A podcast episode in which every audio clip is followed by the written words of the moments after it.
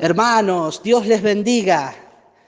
Quiero compartir con ustedes un pasaje de la Escritura para que meditemos juntos, para que cobremos fuerza en nuestra vida espiritual y siempre si media la palabra de Dios, seguramente va a haber bendición para nosotros. Así que quiero compartir con ustedes primera de Juan capítulo 1, versículos 5 en adelante. Dios ha sido bueno, eh, les cuento que Dios responde y hace cosas, como ustedes saben, y no solo en nuestro medio, sino que en cada lugar donde se escucha el mensaje del Evangelio, esto produce cambios tan poderosos y hay, hay tanta victoria en la proclamación del mensaje del Evangelio. Y mientras meditaba en esto, me detuve en lo que dice Juan en Primera de Juan capítulo 1 versículo 5. Mire lo que dice. Este es el mensaje que hemos oído de él.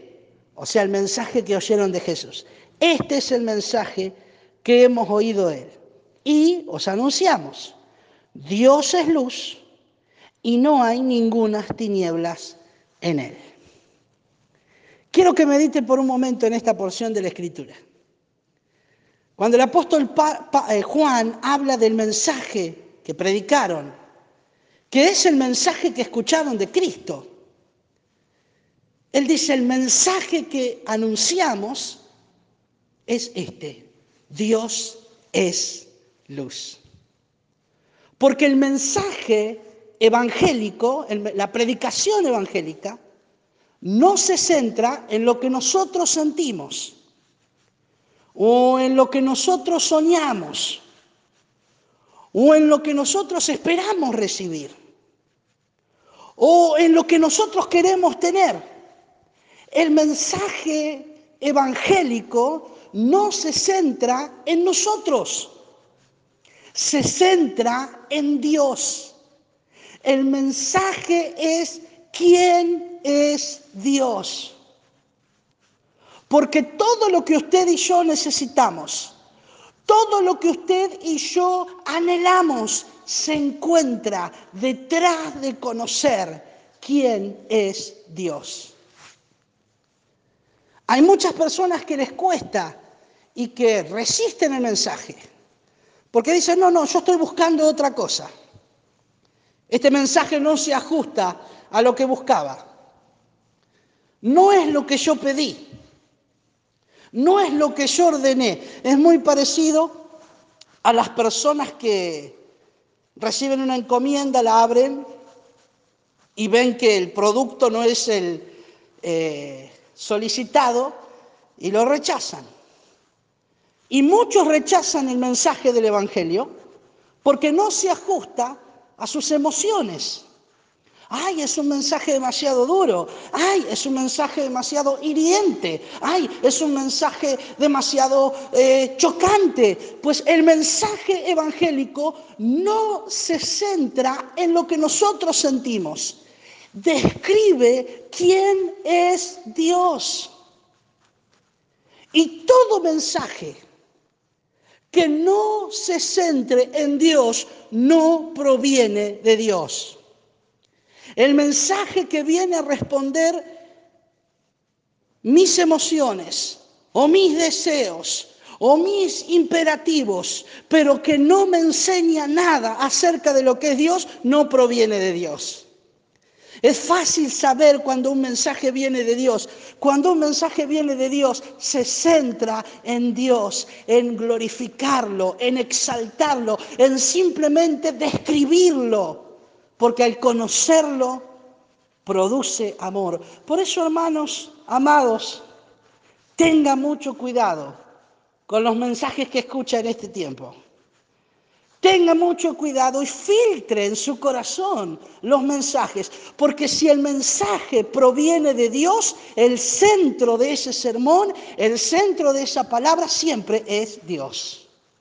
Por eso Juan dijo, este es el mensaje que oímos de Él y les anunciamos, Dios es luz y no hay ningunas tinieblas en él. Dios no admite, no soporta ningún tipo de tiniebla en su esencia. Dios es toda gracia. Dios es todo amor. Dios es toda santidad. Dios es todo perdón. Dios es todo luz. Dios no es algo en porcentaje. Dios no es 70% misericordia. Dios no es 70% proveedor. Dios no es 90% santidad. Dios es 100% y no existe ninguna tiniebla en él. Dios es 100% misericordioso, Dios es totalmente amoroso, Dios es totalmente perdonador y cuando usted acude a Dios, sepa que hay un 100% de perdón, de gracia, de amor en él. ¿Sabe que cuando uno conoce a una persona por primera vez, es muy posible que uno conozca los aspectos que la otra persona considera su fuerte y esconda sus debilidades. Suele pasar, por ejemplo, cuando uno contrata a alguien por primera vez al trabajo y le toma el periodo de prueba.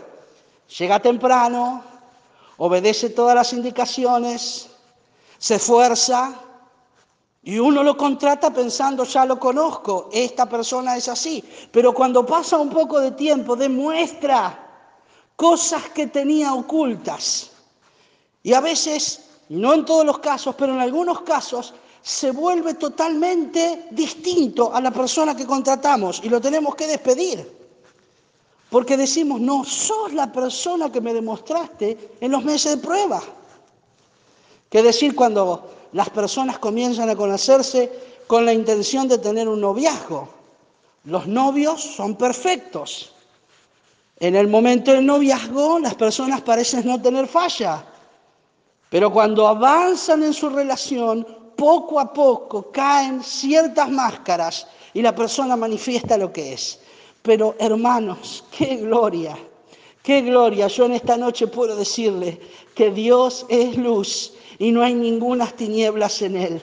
Lo que usted conoce de Dios es genuino. Dios no tiene una cara oculta. Dios no tiene una imagen que usted descubra más adelante que lo decepcione. Dios no te decepciona. Lo que conoces de Dios se ratifica día tras día. Hace más de 20 años que conozco a Jesucristo y todo lo que he conocido de Él, su justicia, su perdón, su amor, su fidelidad solo al paso de los años se han comprobado, se han ratificado. Lo que Él me mostró que era, después en el paso del tiempo lo demostró.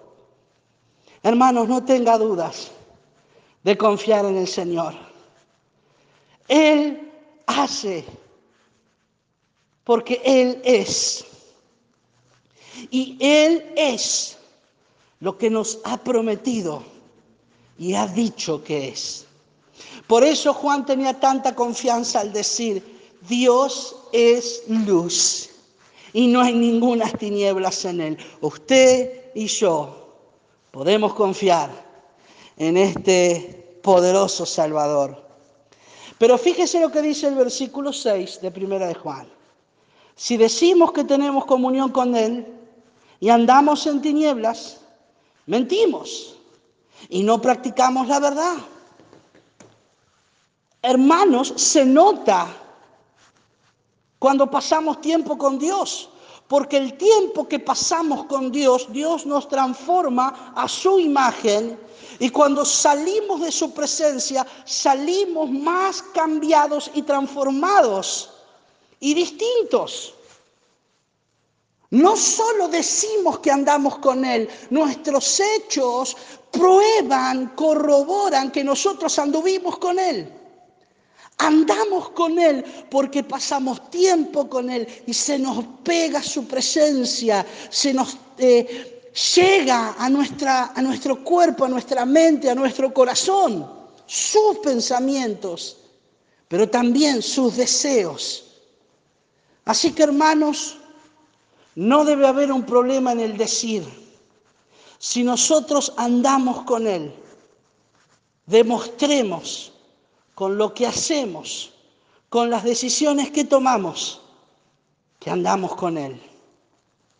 Y es maravilloso porque Juan dice, nosotros les hemos hablado un mensaje que se prueba 100% en los hechos.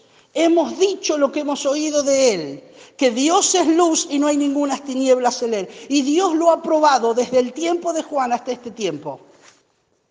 Y confronta a los cristianos de su época y le dice, bueno, ahora ustedes tienen que probar. Ustedes dicen que están con Cristo, que están con Dios, pero si andan en tinieblas, entonces todo lo que dijeron es falso. Porque lo de Dios se nos pega. Pero mire lo que dice el versículo 7. Pero si andamos en luz, como Él está en luz, tenemos comunión unos con otros y la sangre de Jesucristo, su Hijo, nos limpia de todo pecado. La conclusión, el resultado final de andar con Dios es que tenemos comunión con otros que andan con Dios. Ninguna persona, así como nadie puede probar que ha estado con Él si anda en tinieblas, tampoco puede probar que anda con Él, que anda en el Señor y que está con el Señor, si no puede tener comunión con otros creyentes que andan con Él. El resultado de estar con Cristo es que aumenta nuestro espíritu de unidad. Es fácil saber cuando una persona cortó su comunión con el Señor rápidamente se aísla y deja de tener deseos de tener comunión unos con otros. Pero aquel que está lleno del Señor, aquel que pasa tiempo con el Rey, aquel va a tener ganas de tener comunión con otros, para bendecirlos, para tomar bendición de ellos, para animarlos, para animarse, para servirlos, para dejar que sea tratada su vida. Hay un espíritu de unidad creciente cuando pasamos tiempo con Él. Si decimos, si andamos en Él, si andamos en luz como Él anda en luz, tenemos comunión unos con otros. Y la sangre de Jesucristo su Hijo nos limpia de todo pecado.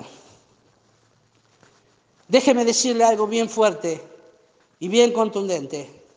No existe salvación fuera de la unidad. Yo sé que nosotros todos creemos, y yo también lo creo, que la salvación es personal, pero que la salvación sea personal no significa que usted pueda mantener y continuar en su salvación si no se añade al cuerpo de Cristo. Dios ha decidido que la demostración de estar en su presencia se traduzca en que pasemos tiempo con nuestros hermanos, que fomentemos el espíritu de unidad. Aquel que anda demasiado solo es porque también ha tenido problemas para estar en la presencia del Señor. Y aquel que anda demasiado solo, aislado, es porque generalmente está realizando y perseverando en acciones que debería haber dejado atrás. Hermanos, el perdón, la limpieza de pecados está muy relacionada con nuestro espíritu de unidad. Así que hermanos, queridos, amados, ¿qué hacer en nuestra cuarentena? Que si bien nos ha sorprendido en el primer, la primera etapa, hoy es una cuestión que ya sabemos. Entendemos, hay limitaciones, hay reglamentaciones municipales, hay leyes nacionales, cuestiones que tienen que ver con eh, mandatos sanitarios, epidemiológicos, de bioseguridad. Pero ¿qué hacemos con nuestra vida espiritual? Bueno, ya enfrentamos el shock inicial, ya tuvimos tiempo para acomodarnos a este nuevo tiempo. ¿Qué hacemos con nuestra vida espiritual? Déjeme darle un consejo. El único mensaje, de verdad, el único mensaje que aprueba el Señor es el mensaje que lo tiene a Él como centro de todo. Este es el mensaje que oímos de Él y os anunciamos. Dios es luz y no hay ninguna tinieblas en Él. Métase en la presencia del Señor, busque al Señor. En segundo lugar, busque momentos y tiempos, aún en la eventualidad, para estar en contacto con otros hermanos, para bendecirlos, para animarlos, para servirlos. Un misterio tremendo de este tiempo es cómo servir a Dios en medio del aislamiento y las restricciones. Quizás sea una de las cosas más difíciles de descifrar y sea solo el Señor el que te muestre cómo hacer para mantener el vínculo de la unidad, para mantener la comunión unos con otros y sobreponerte a todas las batallas personales, a todos, a todos los temores por causa de que la iglesia siga desarrollando el propósito de Dios. Y en tercer lugar, la limpieza de nuestros pecados, nuestra santidad, está en la comunión.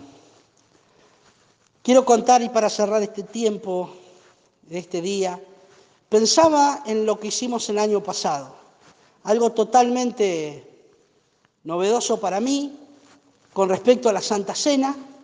Habíamos diseñado pasar las cenas en familia, comiendo, eh, eh, alimentos y hacer del culto de la Santa Cena el culto central y hablar solo de lo que tuviera que ver con la cena y no introducir otras cosas, ¿no? Hasta antes nosotros hacíamos de forma eh, correcta la cena, pero era solo una pequeña porción del culto. Y muchas veces ni siquiera la predicación o las alabanzas acompañaban ese momento. Y el año pasado Dios puso en mi corazón que realizábamos la Santa Cena de esa manera. Hubo un grupo de hermanos y hermanas tan maravillosos que siempre aparecen guiados por el Señor para ayudarnos a decorar. Cada decoración era, una bendición. Bueno, llegamos al final, algunos un poco a regañadientes, diciendo, uh, es eh, un poco engorroso el horario y tener que traer la comida, eh, prefiero estar en mi casa y todo esto que aparece, pero ninguno sabía que este año ya van tantos meses que no nos podemos reunir a participar de la mesa que representa la unidad. Y como Dios sabía, planificó el año pasado que lo celebrásemos de esa manera, que afinásemos y fortaleciésemos nuestra relación unos con otros. Yo bendigo el nombre del Señor, glorifico el nombre de nuestro Salvador, porque pudimos aprender y distinguir lo que significa la unidad. Y puedo decirle con toda seguridad que todos esos alimentos fueron físicos, pero para muchos fueron también espirituales. Les han permitido transitar este tiempo donde no podemos vernos presencialmente, pero el lazo espiritual, el lazo bíblico de unidad y de comunión no se ha roto y sigue fuerte y sólido en Dios. Hermanos, gracias por mantener abierto su corazón. Estoy convencido de que han empezado nuevos tiempos, final de épocas, y que el Señor nos tiene que dar sabiduría para transitar lo que viene, pero confiado siempre en que así como Dios prepara todas las cosas de antemano, también nos prepara a nosotros para poder vivirlas. Que el Señor les bendiga, que pasen una excelente noche y si Dios quiere mañana nos comunicamos otra vez.